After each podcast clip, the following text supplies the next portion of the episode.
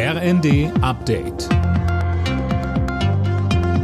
Stündlich neu. Auf den Punkt informiert.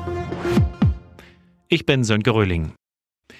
Die Weltpolitik ist ab heute zu Gast in Deutschland. In München startet die alljährliche Sicherheitskonferenz. Zahlreiche Staats- und Regierungschefs sind mit dabei. Sie wollen unter anderem über den Krieg in der Ukraine, den Krieg im Nahen Osten und die europäische Verteidigung sprechen. Der Vorsitzende der Konferenz Christoph Heusgen sagte. Frieden durch Dialog, das ist das, was wir versuchen bei der Münchner Sicherheitskonferenz zu machen, dass wir die wichtigsten Akteure zusammenholen, zu sehen, auch außerhalb der Öffentlichkeit, wie man irgendwie bei den vielen Konflikten weiterkommt. Und das hoffen wir sehr, dass das in diesem Jahr auch wieder gelingt. Die Ankündigung von Microsoft, über drei Milliarden Euro in Deutschland zu investieren, stößt in der Politik auf breite Zustimmung. Kanzler Scholz wertet es als Erfolg des Wirtschaftsstandorts Deutschland. NRW-Ministerpräsident Wüst spricht von einem Beitrag zum Strukturwandel im Rheinischen Revier. Das Geld soll in neue Rechenzentren und Schulungsangebote für KI fließen.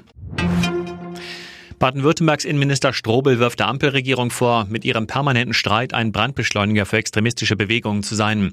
Das sagte er im ersten nach den teils gewalttätigen Protesten unter anderem in Biberach.